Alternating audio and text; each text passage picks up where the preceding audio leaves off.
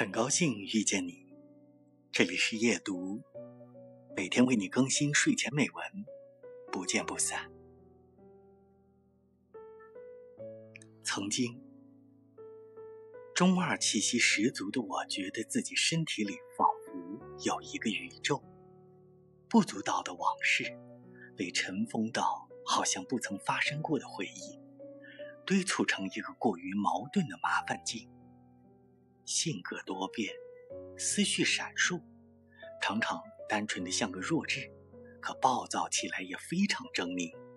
一半在艳阳中温柔热情，一半在荒芜海底久久的沉默。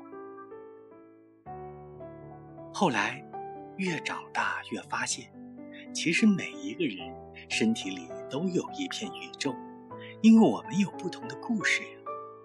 没有一个词或一种比喻，能真正传神的概括我们。在不同的人面前，在做不同的事情时，在不同的身份之中，我们有不同的面貌和存在。